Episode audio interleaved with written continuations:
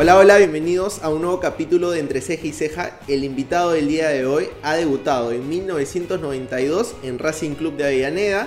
En el 2013 se retiró en la Universidad César Vallejo y es ídolo y ha sido ídolo de una generación muy importante del Club de Universitario de Deportes. Hoy, hoy en día forma parte de un gran proyecto como embajador y con ustedes el gran Carlos Galván. ¿Cómo estás, negro? Un fuerte abrazo. ¿Qué tal? ¿Cómo estás? ¿Todo bien? Buenas noches. Todo bien, todo bien. Para mí un lujo tenerte como invitado porque además eh, yo he crecido en esa generación y te hemos visto que has formado parte de un gran club como Universitario de Deportes, he sido ídolo y además líder de todo, de todo ese club. ¿no? Yo quiero comenzar, Carlos, eh, hablando sobre un tema importante, vamos hasta el 1992, para saber cómo tú iniciaste en el fútbol ¿Cómo tú, desde qué edad dijiste me voy a dedicar al fútbol de manera profesional? Es una, la voy a resumir, ¿no? Porque hay historias en el medio, pequeñas historias chiquitas, lindas. Hay una anécdota, perdón que te corte Carlos, hay una anécdota que dice que por moneda tú jugaste en Racing Club de Avellaneda. Correcto, por eso. Hay, hay dos pequeñas anécdotas ahí en el medio que fueron, fueron, que marcaron mi carrera, ¿no? Para seguir al fútbol. Porque yo jugaba en la calle, jugaba en la calle, como antes, antes se podía jugar en la calle, ¿no? Eh, de ahí me llevaron a un club en Avellaneda, que era de, de Loza, ¿no? Pero un club importante allá, llamado Morilucha, que la, eh, como es en Avellaneda, la mitad de la camiseta era celeste y la otra roja, representando mitad Racing, mitad Independiente, ¿no? De ahí salimos campeón de toda la República Argentina los cuales de ahí eh, salimos cuatro jugadores profesionales. ¿Cómo llegó a Racing? Tiran una moneda y si sale cara iba a Racing, si salía Cruz iba a Independiente. ¿Pero tú eres hincha de uno de esos equipos? ¿O, tenías como que una predisposición por ir a Racing o por ir a Independiente o lo que salga? No, a mí me daba igual, a mí me daba igual, me daba igual en ese momento. Y bueno, yo y Ricardo Ramírez vamos a, Racing y Sebastián Rambert y Gustavo López, grandes figuras en el fútbol. Eh, bueno, fueron independientes, ¿no? Gustavo López hoy está viviendo en España siendo un periodista muy importante en Vigo. Y bueno, y Sebastián Rambert que jugó en Boca, River, Inter de Milán, jugó por todos lados, ¿no? Pero llegamos, fuimos cuatro chicos de barrio que llegamos a clubes bastante importantes. Pero lo loco de todo esto también fue cuando mi papá, cuando me viene, cuando me dicen que a los 10 años tenía que ir a Racing, me agarra mi papá, no me olvido más patente, una noche que venía a trabajar cansado. Me dice, bueno, hijo, quiero hablar con vos. Me enteré que, que Racing, vas a ir a Racing, sí. Dos cosas me dice. Sí, papi, ¿vos querés ser futbolista profesional? Sí, papi, es mi sueño. Bueno, desde tenés 10 hasta los 18, todos los diciembre me tenés que mostrar el boletín de nota que estás aprobado. Punto número uno. Punto número dos, vas a tener que pensar como futbolista, dormir como futbolista, comer como futbolista y entrenar como futbolista para llegar a cumplir tus sueños. No me olvide más. Eso me dijo mi papá y nunca más me dijo más nada. ¿Y qué tal eras en el colegio? Bien, bien, eh, aplicadísimo, no sabés, tenía que aprobar si no me sacaban del fútbol. Claro, claro. Y quizás esa, esas palabras que te dijo tu papá, ¿tú la aplicaste ya en tu carrera en todos los clubes que fuiste? Correcto, siempre fui muy profesional. Siempre, lo que vos me viste jugar en universitario, siempre fui así años anteriores, ¿no? Muy profesional con las mismas características de juego, obviamente mucho más veloz, mucho más rápido, mucho más tiempista, porque pasé por clubes muy importantes también antes de llegar a la U, lo cual era, bueno, seis años en Brasil no, es fácil estar también, ¿no? Más en aquella época que era muy difícil que un argentino entre en el mercado brasilero. Yo durante dos años fui el único argentino que jugué allá. Luego empezaron a venir Sorín, yo recomendé a uno más, y en esos seis años habían cuatro argentinos. Era muy difícil para el argentino entrar al mercado brasilero, no como ahora que cualquier jugador que se destaque ya puede entrar a ese mercado, ¿no? y, Carlos, tú que te has paseado por diferentes clubes, diferentes países, ¿eres de que siempre saca un aprendizaje en cada club? Así te haya ido mal en una temporada, no sé, imaginemos que te fue mal en un club en Brasil, que no tuviste muchos minutos, ¿igual destacas algún aprendizaje siempre o, no eres de esos tipos de personas? No, yo siempre saco un aprendizaje fuera del, por el club que pasás también de los entrenadores. ¿No? Siempre uno trata de, escuchar. Antes no había psicólogo deportivo, ¿no? Antes los comandos técnicos eran muy reducidos, eh, mismos en clubes grandes.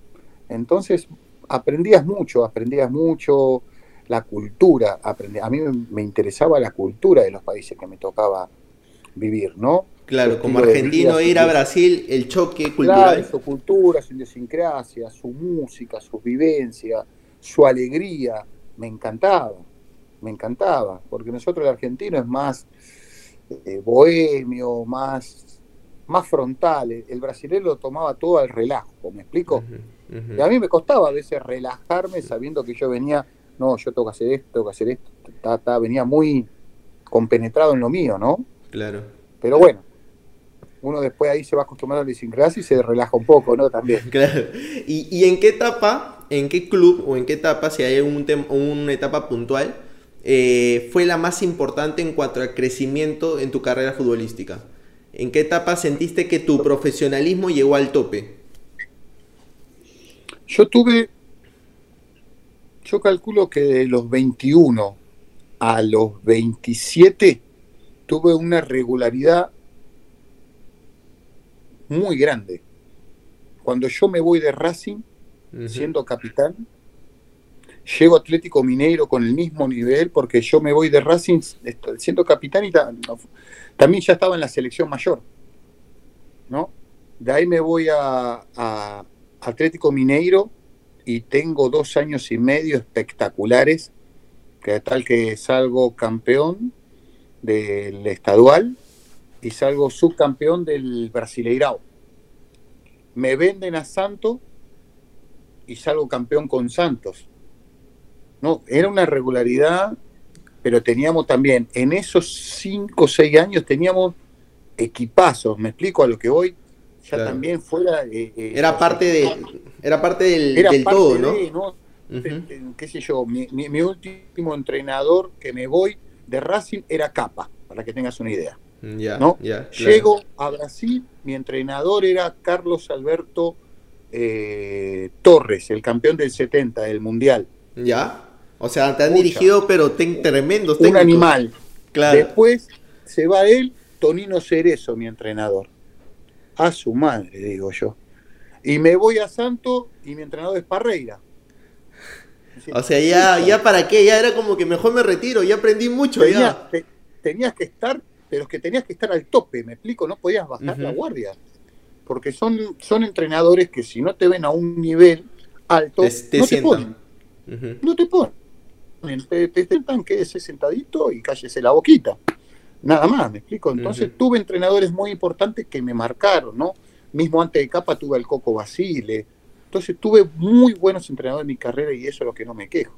A tal punto que llegué a universitario y tuve la suerte que me dirija Gareca, actual entrenador de la selección, Reynoso, actual entrenador campeón de un club que hace 24 años sale campeón. Y, de, ese tema, de, ese tema de Gareca y Reynoso, ya cuando toquemos el tema de la U, te quiero preguntar un tema puntual que tú, que has convivido con ellos dos, me vas a decir diferencias, virtudes y si lo ves a Reynoso como posible técnico de la selección peruana. Pero antes de tocar ese tema, Carlos, ¿cómo te bautizan el negro? ¿Cómo nace este apodo y dónde? Bueno, eh, mi papá, a mi papá le decían negro, ¿no? Pero mi papá y mi mamá son paraguayos, ¿no? Por eso yo soy, un argentino bamba, ¿no? Con pasaporte argentino, pero con sangre paraguaya. Porque mi papá y mamá son paraguayos, se casaron en Argentina y ahí tuvo toda su familia, ¿no?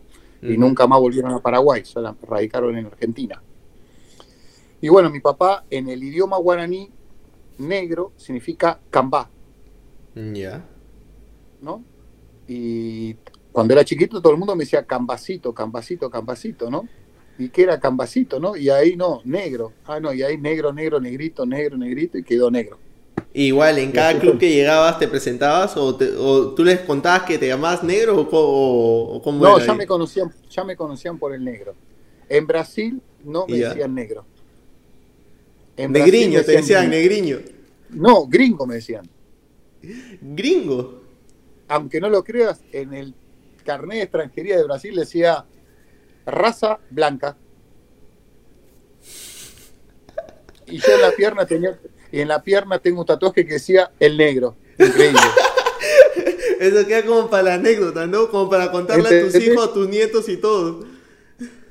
Raza blanca, pero en la piel el negro, decía. y Carlos, ¿y cómo así llegas a Universitario de Deportes? Siendo un exfutbolista. Tú no estabas jugando en, creo que en Banfield. yo me, yo, eh, nace mi hija el 9 de julio. ¿Ya? Eso no lo sabía, eso no lo sabía. Mi contrato, mi contrato con Banfield terminaba el 15 de julio. Ya. Agarro, me quiere renovar Banfield y le digo, no, gracias, muchas gracias, me voy a dedicar a la familia. No, seguro, Carlos, te queremos renovar un año más. No, ya estoy veterano, tengo 33, voy a cumplir 34. Ya los músculos duelen, ya estoy cansado. ¿Pero ya lo venías pensando eso? O, sí, ya lo venía pensando, ya lo venía pensando. Ya lo venía pensando, venía jugando muy seguido muchos campeonatos, ¿no? Eh, yo tuve dos años en Paraguay, en Olimpia, peleando, viste, Libertadores, peleando Sudamericana. Me rescinden el. No es que me. Eh, Banfield me saca de Olimpia de Paraguay para jugar Sudamericana y Libertadores, más el campeonato local. Pucha, y ya esa edad. Y, la intensidad que hay en el fútbol. La intensidad que hay en el fútbol argentino es mucho más alto que en el fútbol peruano, obviamente, ¿no? Pero yo pensé que en el fútbol peruano era igual que acá en intensidad, ¿no? Y bueno, eh, un día le digo que no, me llama un club de Uruguay, le digo que no, hasta que me llama la U, le digo que no. Eh, me dijo, te llamo en la semana. Ok, le digo. Pero por ser caballero y buena persona, ya. Eh, me hace una propuesta, le digo, y yo por dentro le digo, por dentro mío, digo, voy a hacerle una contrapropuesta para que me diga, está bien, Carlos, gracias, chau, ¿no? y agarro y le hago una contrapropuesta. Ok, Carlos, te llamamos a la noche. Joya, no me llaman nunca más, dije. La típica, no, te no, nos llames, te llamaremos, ¿no? Claro, viste, cuando vos haces algo que a ellos no les gusta, viste. Claro. Y bueno, a las, 10, a las 10 de la noche me llamaron, ¿podés creer? Me quería morir.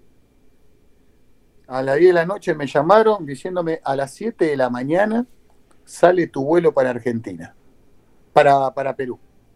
¿Cómo? Pero son las 10 de la noche acá.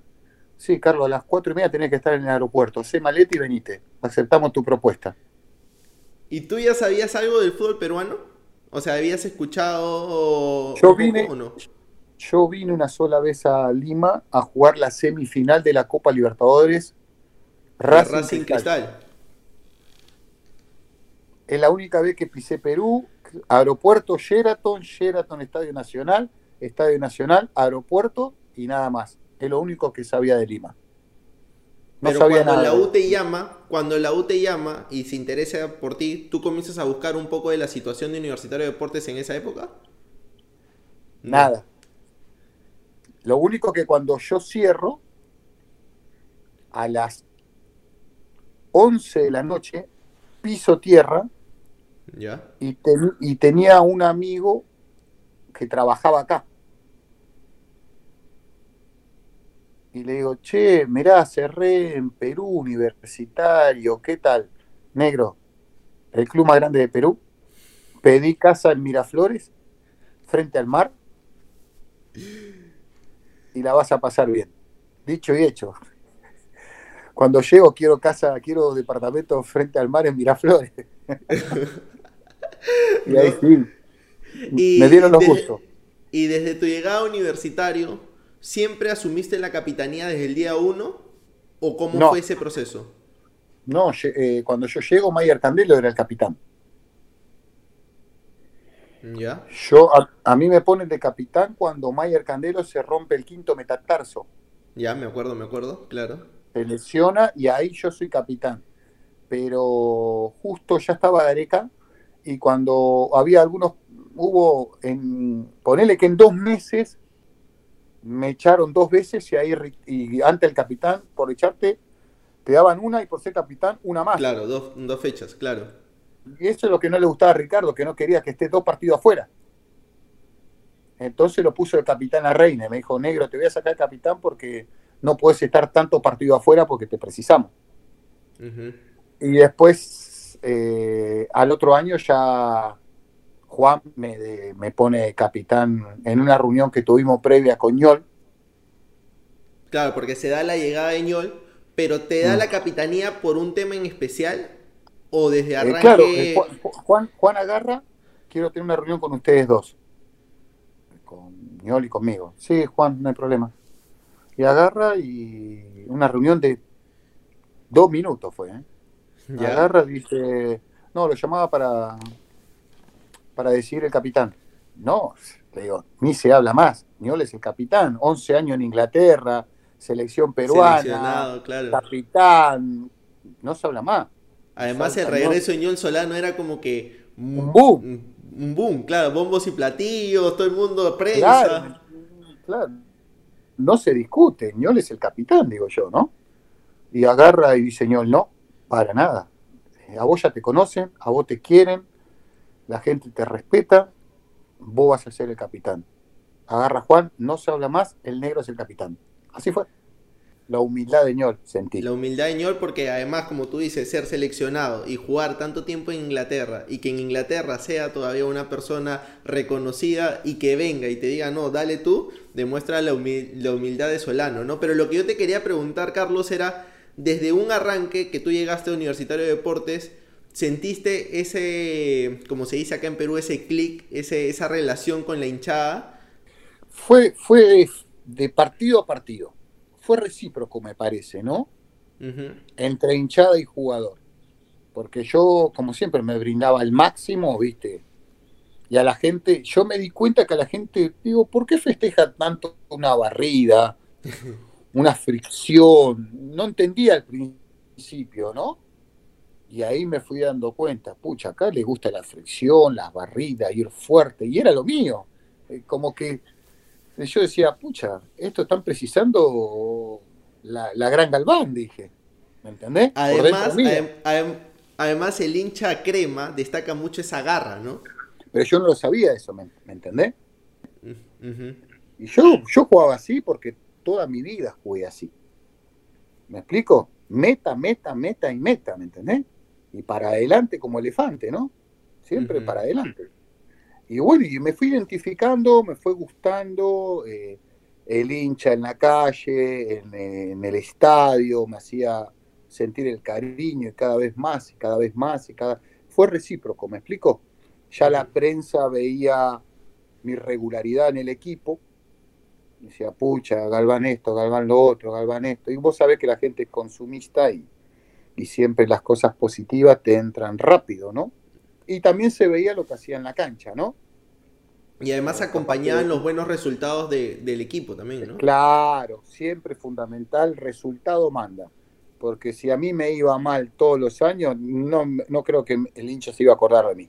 Y, y, esto te iba a preguntar, Carlos, eh, ¿qué tenía ese equipo de especial del 2009? ¿Es el 2009 para ti la mejor temporada o la temporada más especial que viviste en un club?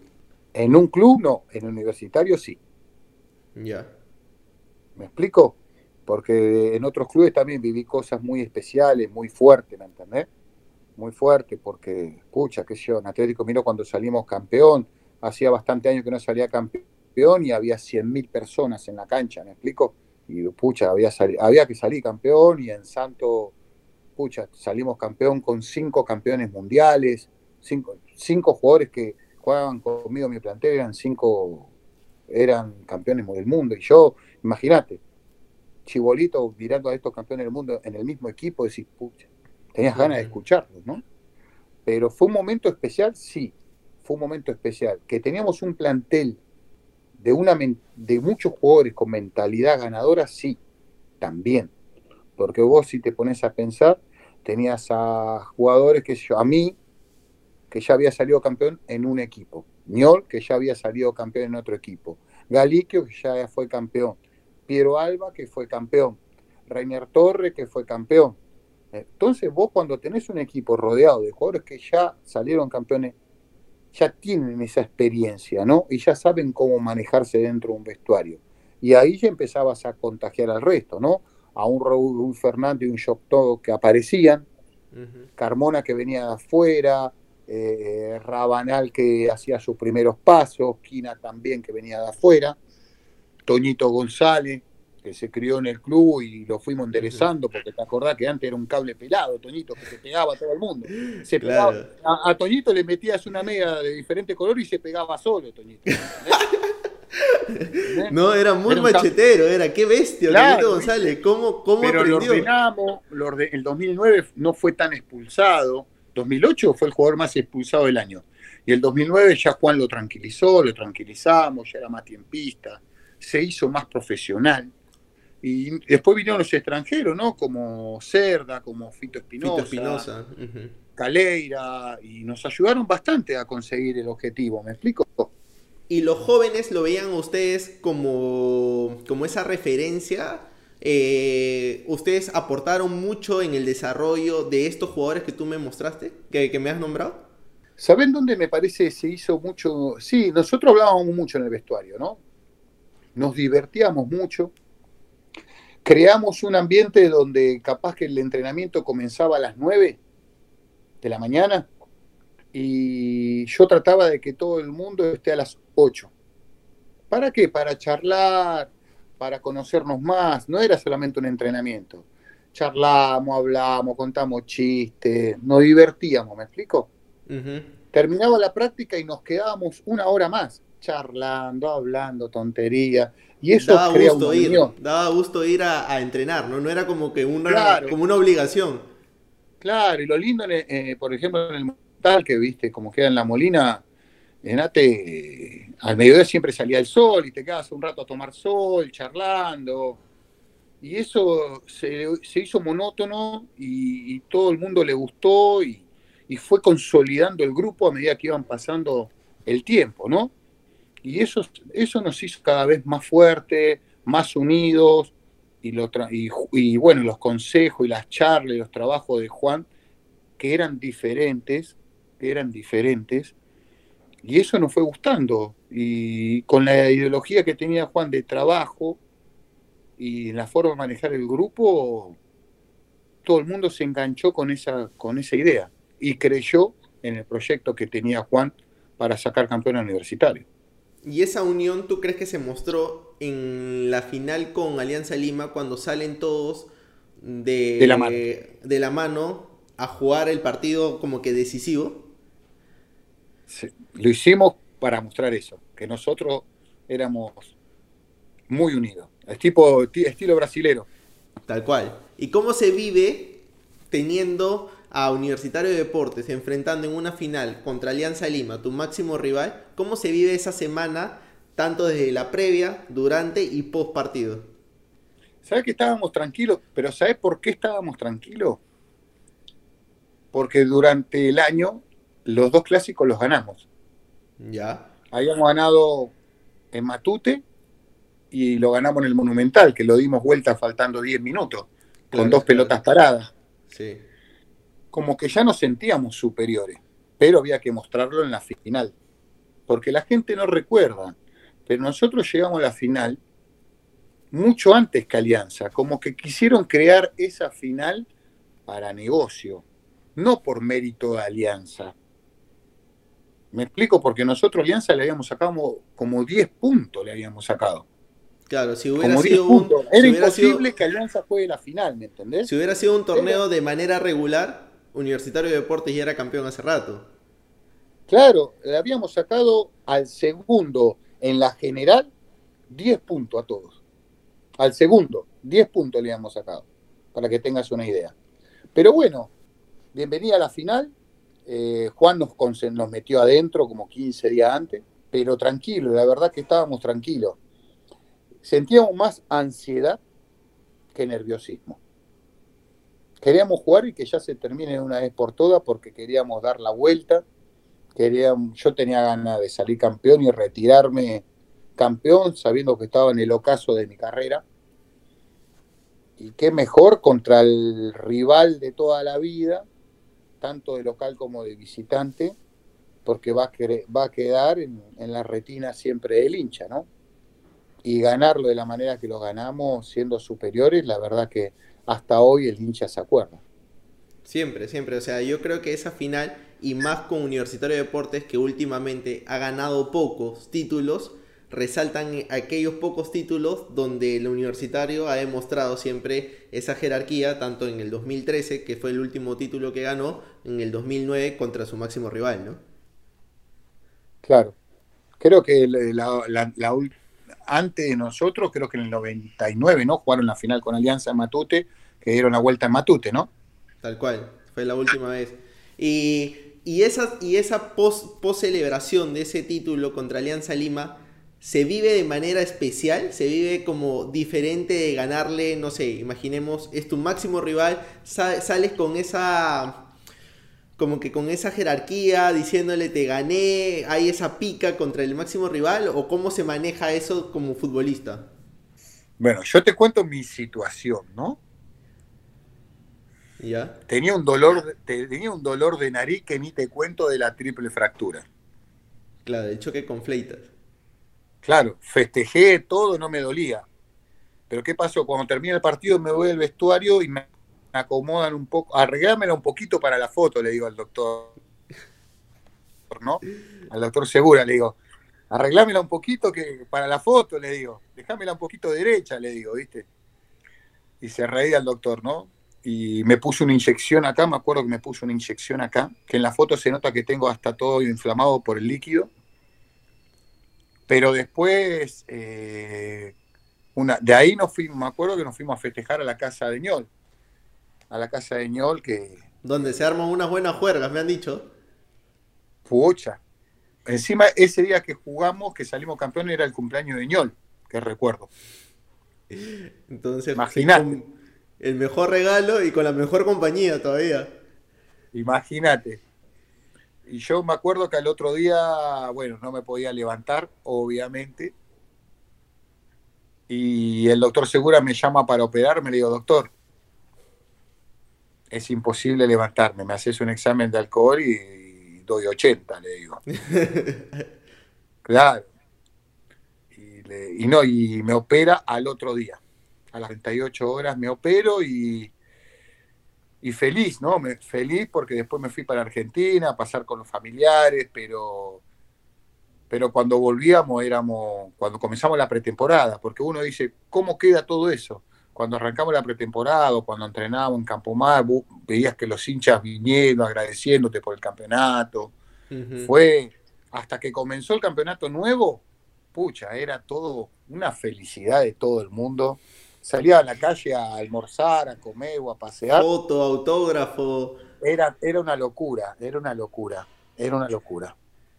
Carlos, ¿y no fue la salida que tú esperabas de Universitario de Deportes? ¿Cómo tomaste irte de universitarios, no retirarte del fútbol en Universitario de Deportes, sino en otro club como Universidad César Vallejo? Mm, me agarró un bajón, me agarró un bajón, sinceramente, porque yo quería retirarme con la camiseta de universitario y sinceramente fue muy duro, fue muy duro despedirse, no poder despedirse de tus compañeros, punto número uno, y, mucha bronca con los dirigentes de turno, ¿no? Porque sinceramente me hubiese gustado que me, que me dijeran, no, Carlos, no te queremos renovar el contrato y hasta acá nomás, pero no tuvieron ni el coraje de decirme eso, ¿no? Ni el coraje de decirme eso. Entonces, eh, yo había insistido, llamé a Pacheco para que para, para tener una charla con él para saber si, si me renovaba o no, o qué iba a ser de mi vida, ¿no? y enfrentar a, universita enfrentar a Universitario siendo jugador de la Vallejo, ¿fue difícil? Mira, me tocó, no, no fue difícil. No te soy sincero, no fue difícil. Porque me tocó a mí también en otros países jugar contra otro club y no, uno es profesional a carta cabal, ¿no? Y tiene que mostrar por qué fue contratado, ¿no? Y eh, además Universidad César Vallejo te retiras de ese club en el cual yo me imagino que, que abrirte esa oportunidad le, hay un agradecimiento especial también, ¿o no? No, sí, la verdad que sí, porque por primera vez en la historia de Vallejo lo clasificamos a Copa Libertadores. Lo clasificamos a Copa Libertadores y por primera vez lo clasificamos a Copa Sudamericana. Y eh, para ti eso fue como que objetivo cumplido, ahora sí, eso fue todo. Por eso, ahí dije, bueno, hasta acá nomás, son 40 años, 40 años, me retiré a los 40 años, y dije, hasta acá nomás, bien retirado, bien jugado, porque me acuerdo que a los 39 jugué de 44 partidos, jugué 40, y a los 40 años de 44 partidos jugué 34. Entonces me parecía lo suficientemente bien y parejo y regular. Yo quería retirarme del fútbol, no que el fútbol me retire a mí. Esa es justo una frase que normalmente los jugadores le tienen un poco de miedo, ¿no? Porque pasa que hay jugadores que están en un buen momento y que en vez de retirarse le siguen dando, le siguen dando y al final una lesión o posiblemente el bajón de la calidad del, del jugador hace que termine siendo banca de suplentes y no termine disfrutando como se debe el fútbol, ¿no? Claro, qué sé yo, terminás haciendo una buena trayectoria, tranquilo, bien, me parece que es lo más lógico, ¿no? No sé, no, no, no me gustaría a mí jugar eh, por jugar, ¿no? No, no. Yo pienso que me retiré en un momento justo de mí. Porque al otro año me llamaron, me llamó un equipo de, de altura. ¿Ya? Para que juegue todos los partidos en la altura, solamente. Ya. Y le dije que no. Y le dije que no. No, gracias. Porque en la altura es mucho más fácil jugar para, una, para un jugador grande, ¿no? Es mucho más fácil porque lo que te mata a la altura cuando subís y bajás, ahí sí te, te asesina, ¿no? y, y el retirarte, tú ya tenías los planes que ibas a hacer después de, tomar esta decisión? ¿O qué venías, qué venías haciendo a la par, a la par que como objetivo de vida luego de que el fútbol eh, ya lo, lo, ibas dejando? Mira, eh, en el 2009 como tenía tiempo me dediqué a estudiar. 2009. Me recibí de entrenador en el 2011. Y cuando me retiro, estoy en Argentina y me llama Rafo para ser su asistente técnico en, un UTC de Cajamarca. ¿Esa fue tu primera experiencia dirigiendo un club? ¿O parte del staff técnico de un club? Exacto, esa fue mi primera experiencia. Y después al otro año ya me lancé solo a ser técnico en segunda división. En, eh, en, en Pacasmayo, en Chabelines que ahí salimos segundo, no salimos campeón por un punto, no ascendimos por un punto, que salió campeón Caimanes. Después me tocó ir a Comerciantes Unidos en primera, después estuve dirigiendo, después hice mi recorrido por algunos clubes de segunda. Y después cuando me metí en esto de embajador crema, dije, voy a darme un parate, dedicarme a mis negocios eh, y vino todo esto de la pandemia, tuve ofrecimiento para, para trabajar, pero por el momento dije que no, porque capaz que tengo una cierta incertidumbre de lo que va a pasar por, por ahora en el país, ¿no? ¿Y qué feeling se siente diferente? ¿Qué sentimientos tienes dirigiendo y adentro del, del campo? Antes vos pensabas, ¿cómo pensar al entrenador? Vos como entrenador, ¿cómo piensan estas 30 cabezas? Claro, porque ya no solamente eres tú, o sea, tienes que pensar, y cada persona es diferente y tienes que estar pensando en qué cosa le puede pasar a cada uno de manera diferente. ¿no? Exactamente, es totalmente, una vez que estás del otro lado de la línea de cal, tenés que sacarte, si no, si no te sacas el chip de futbolista, no estás preparado para ser entrenador. ¿Y qué representa, Carlos, ser jugador de universitario? Luego de haber tenido esa experiencia, Hoy, mañana llaman a, me llaman, Sebastián, vas a ser jugador de universitario. ¿Qué características tiene que tener el jugador de universitario cuando se pone la camiseta crema? Pucha, buena pregunta. ¿Qué debe tener? Ante todo, fuera de ser profesional, tiene que tener hoy ciertas cualidades para vestir la camiseta universitario, para mí. ¿No? Porque lo profesional abarca muchas cosas, pero también tiene que tener la calidad para vestir la camiseta universitario. Porque vos la camiseta universitario tenés que marcar la diferencia. Más por ejemplo, a mí, siendo extranjero, el extranjero que llega a la U tiene que marcar la diferencia, hacer la diferencia del resto. Porque si no hace la diferencia del resto, sos uno más del montón. Y no vas a quedar en la historia del club. Hablo como extranjero, ¿no? Porque capaz que un jugador eh, nacional puede pasar, puede, puede, puede pasar por universitario muchas veces, ¿no? Pero el extranjero, si, si no le va bien, vuelve a su país como un fracasado. Tal cual. El que llega tiene que demostrar que realmente vale la pena que esté en la U. Exactamente, yo pienso eso, ¿no? Que tiene que demostrar por qué me contrataron, hacer la diferencia al resto. Tengo que ser el mejor central, el mejor volante, el mejor enganche, el mejor punta, pero demostrarlo no en un partido ni dos ni tres, sino en temporadas completas, ser regular.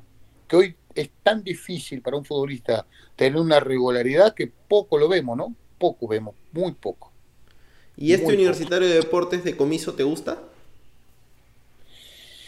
Sinceramente al principio me gustó un poco, pero hoy en día no, no, no. No termina de cojarte. No, me cierra. No me cierra. Para el campeonato local, para el campeonato local puede ser que alcance a pelear. Puede ser que alcance para pelear. Ojalá que no se nos vaya el ritmo de copa durante este semestre, que va a ser importantísimo. Universitario va a ser la diferencia con el entrenador que esté si es que no se le va el ritmo que adquirió para en Copa Libertadores. ¿Me explico? Tal cual. Porque se vio el cambio cuando la U comienza esta fase 1 sin Copa Libertadores con la U con Copa Libertadores. Exactamente. Entonces, mi miedo, mi miedo es que ahora se va a jugar el bicentenario donde van a jugar equipo de primeras y equipo de segunda, ¿correcto? Correcto. Entonces se va a tornar un fútbol lento donde se va a luchar. Los equipos de segunda luchan. Y si vos te aburguesás o te confías que porque de segunda le vas a ganar y no te das al máximo por, por confiado, eso después te va a pasar factura a que vas a perder el ritmo que no, con esto ya me alcanza. ¿Para qué más si con esto me alcanza? Y lo que no tenés que pensar de esa manera, ¿me explico? Tenés que pensar que siempre tenés que estar a tope, a tope, a tope para rendir al máximo y marcar la diferencia. ¿Y qué jugador del 11 titular te llama mucho la atención? ¿Quinteros? Pero Quintero tuvo tres partidos, bueno, no tiene una regularidad. ¿Me explico? Porque si vos, y a ver si compartí mi opinión, de los últimos nueve partidos de Quintero, ¿cuántos partidos jugó bien? Los últimos. Hasta antes, hasta, 3-4. Donde se notó la diferencia siendo Quinteros, 3-4.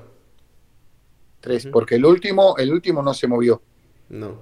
Y lo expulsaron, ¿no? El último contra. No, el último contra. No, pero ¿te acordás? ¿O contra, cuál? Contra Manucci. San Martín, contra San Martín. Creo que contra Manucci. El último de la fase 1 fue contra Manucci. Ah, contra Manucci, contra Manucci. Sí. no, no, que precisábamos ganar, ¿no? Claro. No se vio un Quintero como de Copa, ¿me explico? Entonces, capaz que precisábamos de ese Quintero en ese momento. ¿Me explico? ¿Y cuál es el que te llama la atención? ¿Cuál es el qué, cuál sientes que es el diferente hoy en el 11? ¿O no hay?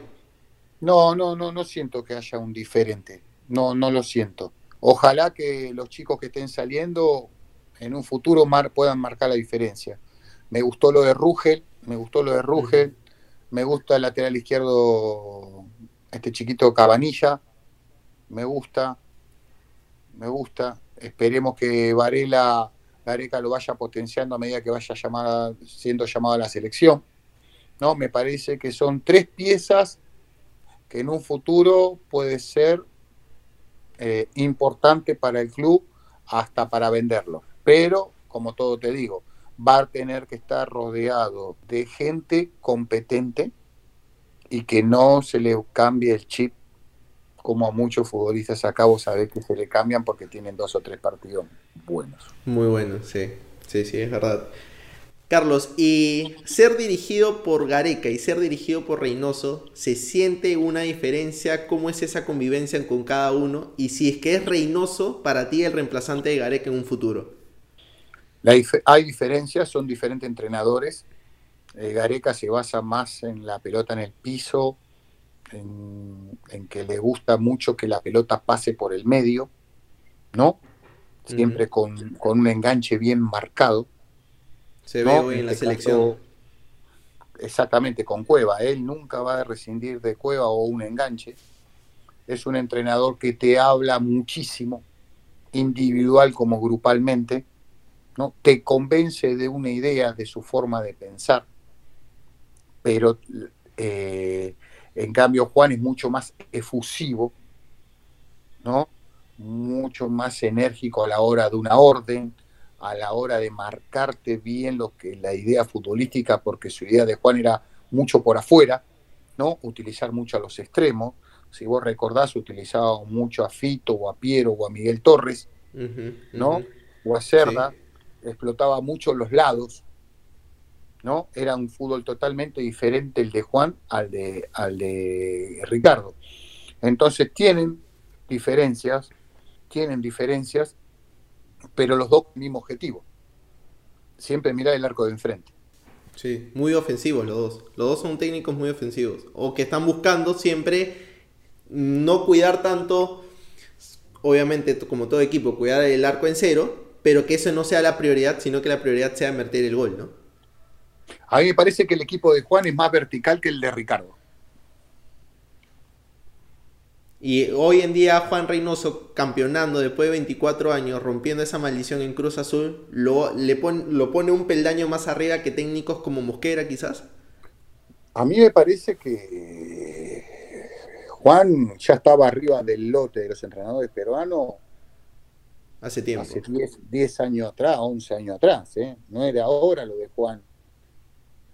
Juan fue marcando la diferencia. Juan fracasó en algunos lugares y sin embargo supo tener la resiliencia, ¿no? Para salir adelante, meditó, se rodeó de buena gente como Jito Mesa en México, donde él conocía la idiosincrasia del futbolista peruano, pero capaz que no conocía la idiosincrasia, me imagino yo, de cómo se sacar, pienso que sacó todo del ojito mesa para él ser lo que es hoy. Me explico como entrenador. ¿no? Y se rodeó de, gente capacitada, muy capacitada para lograr el objetivo. Pero para mí está, es el sucesor de Ricardo a un futuro.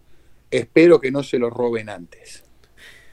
Esa es una, y lo que me ponía a pensar la otra vez es, o que eh, Juan Reynoso vea como una posibilidad dirigir algún club en Europa, ¿no? Me parece que estamos acelerándole un poquito los tiempos. Que si Gallardo, con todo lo que consiguió, no llegó a Europa, obviamente que a Juan se le va a hacer mucho más difícil. ¿Y tú crees que Gallardo no se va a Europa porque no tiene la oportunidad o porque River no lo deja?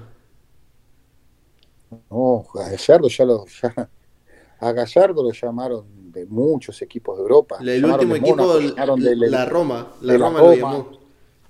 La Roma, lo llamó Mónaco, eh, varios equipos chicos de, España, pero él piensa que, que no es el momento, ¿no?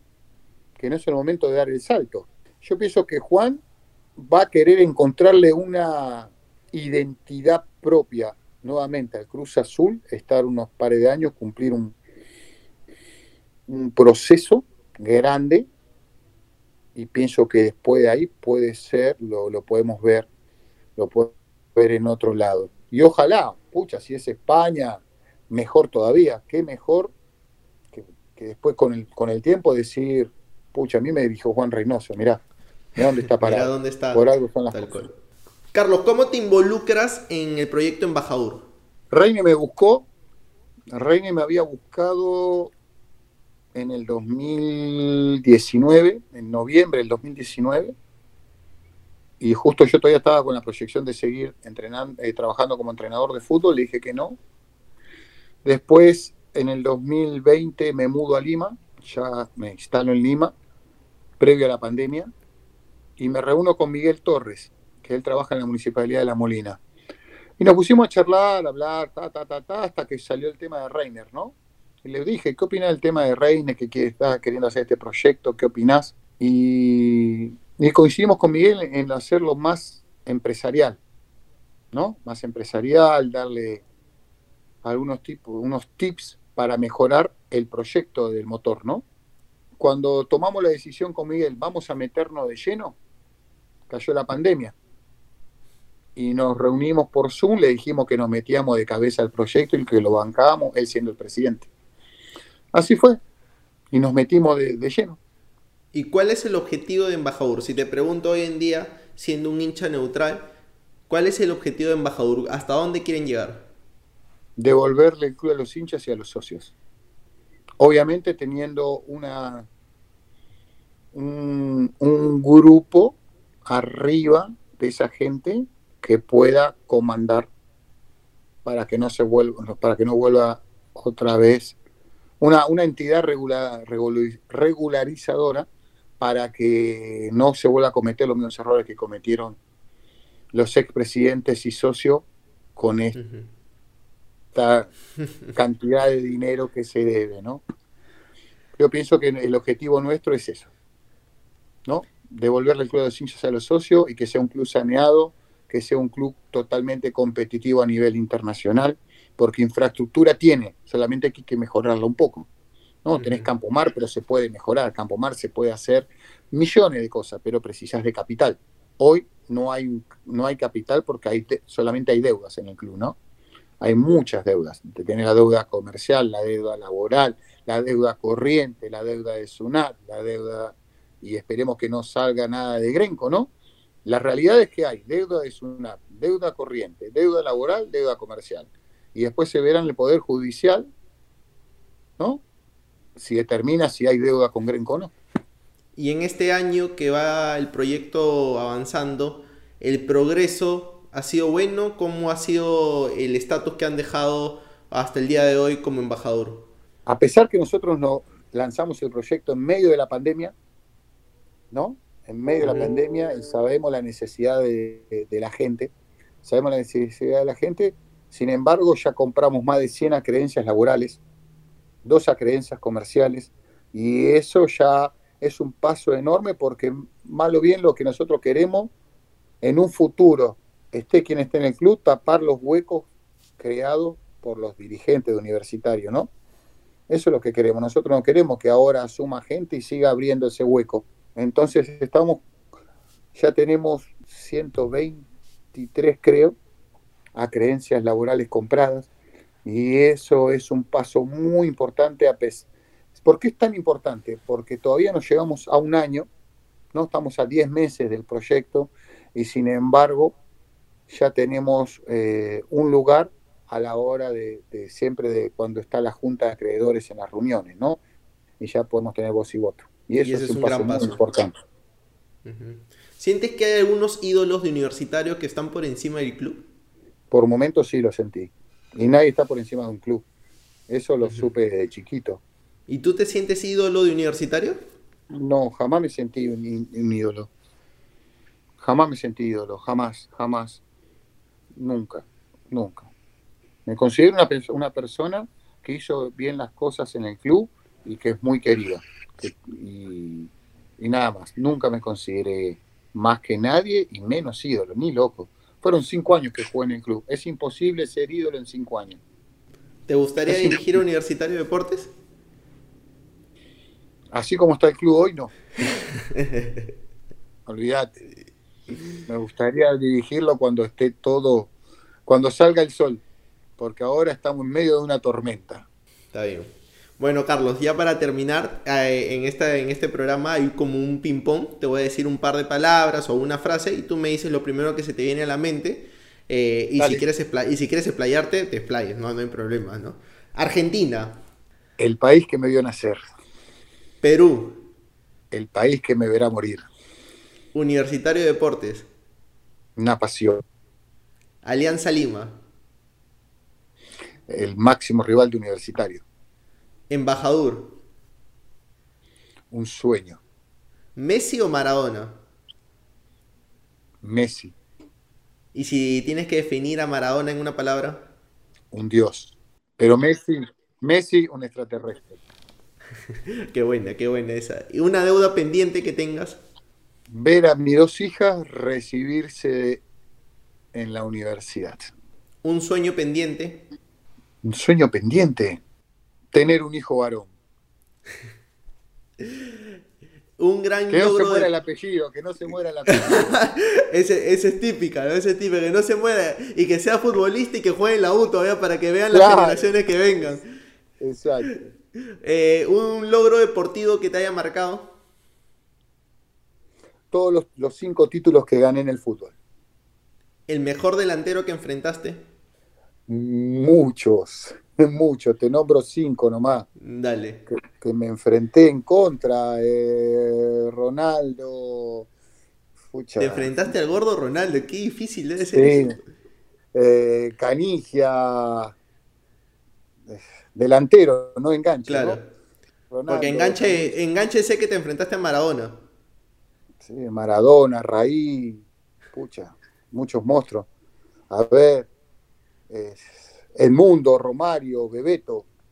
Qué bestia, qué bestia. ¿Cuánto... Y enfrentarte al fenómeno Ronaldo me imagino que debe ser de las presiones más grandes que has tenido. No, sí. En una empaté 1 a 1 y la otra perdí 2 a 1. ¿Tu defensa favorito? Un defensor que a mí me guste, que me gustó toda la vida, Rucheri. El cabezón Ruggeri, que es un crack, ¿eh? a mí me encanta. Yo verlo en 90 minutos de fútbol o 90 minutos ESPN, para mí es, es, es la cuota de diversión en ese programa pero como jugador era un asesino.